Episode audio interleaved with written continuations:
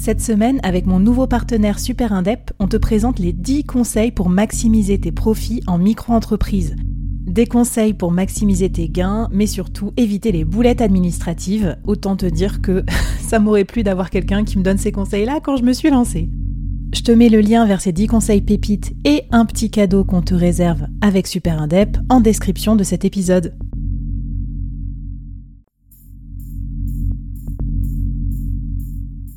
Entreprendre en solo, en toute liberté, sans employé et développer un business rentable, scalable et durable, c'est possible.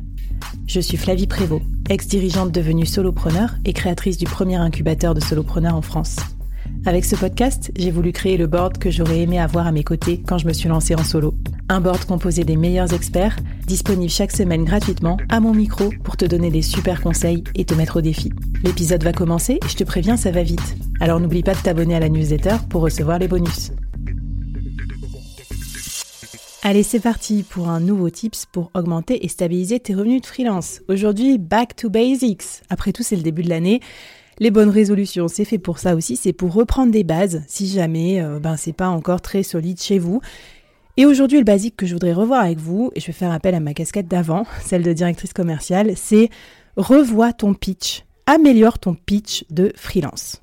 Aujourd'hui, c'est simple, j'ai du mal à comprendre ce que font la plupart des freelances quand je vois leur profil LinkedIn, euh, exhausteur de euh, talent, euh, bidule truc, quand je les écoute me présenter ce qu'ils font, je suis le couteau suisse du marketing et de la communication, ou même quand je vois leurs intitulés, par exemple CMO à temps partagé.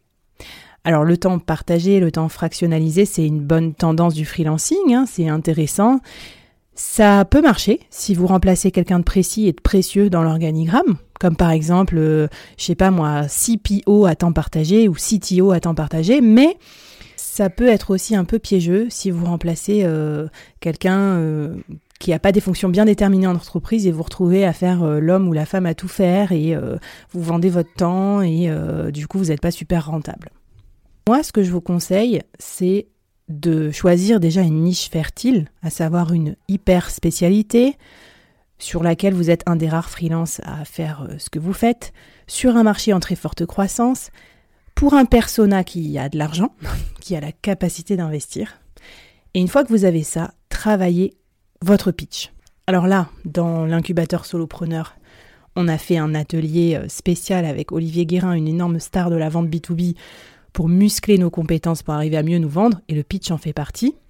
On dégage tous les trucs incompréhensibles et on travaille, travaille, travaille, travaille son pitch inlassablement pour qu'il soit crystal clear, pour qu'il soit ultra simple, ultra intelligible pour des clients et surtout ultra spécifique parce que euh, arrêtez de vouloir plaire à tout le monde. Moi, quand je cherche un freelance, je cherche toujours un besoin hyper spécifique parce que je pense à résoudre un problème que j'ai là maintenant tout de suite dans mon business. Je cherche pas un couteau suisse, je cherche pas quelqu'un de généraliste. Donc, un bon pitch simplissime pour commencer. Je l'apprends souvent ce pitch à, aux solo founders de start-up à qui je, je donne des cours dans les incubateurs de start-up parce qu'il permet d'éviter le bullshit. Donc c'est pas un pitch qui permet de gagner des concours de start-up, mais c'est un pitch qui permet de faire comprendre à votre client cible quand vous l'avez sous les yeux devant vous ou quand euh, il vient voir votre profil LinkedIn, bah, de lui faire comprendre ce que vous faites et que vous êtes le bon freelance pour l'aider. Ce pitch est le suivant.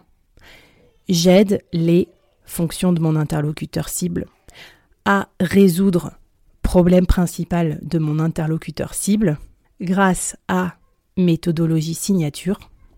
D'ailleurs, preuve. Je vous remets le pitch version écrite si vous voulez le travailler dans le template où il y a les 24 défis, les 24 résolutions que tu peux télécharger en lien de cet épisode. Donc dans ce pitch, tu vas transformer euh, les mots génériques que j'ai dit avec euh, ta cible, le- son problème principal, euh, ta méthode signature et tes preuves. Donc tout ça, ce qui serait entrecroché, c'est à- bien sûr à personnaliser. Et je vais te faire deux exemples pour que tu comprennes. Si je dois pitcher le board à un freelance comme toi qui m'écoute, donc un de mes auditeurs cible. Voilà comment je vais le pitcher. J'aide les freelances qui ont des revenus en dents à stabiliser leurs revenus pour vivre plus confortablement de leur indépendance grâce à des épisodes de 5 minutes par jour. D'ailleurs, le podcast a été écouté plus de 300 000 fois Et plus de 100 solopreneurs m'ont fait confiance pour les accompagner personnellement dans le cadre de l'incubateur solopreneur. C'est clair, ça prend moins de 30 secondes. C'est euh, efficace, c'est spécifique. Si tu es dans le persona, alors ça va t'intéresser et c'est tout le principe du pitch.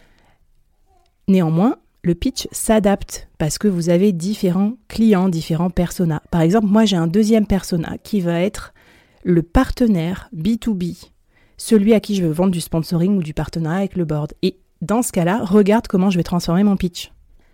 J'aide les marques qui se lancent sur la cible des freelances à trouver leurs premiers clients en devenant partenaire d'un des médias de référence des freelances.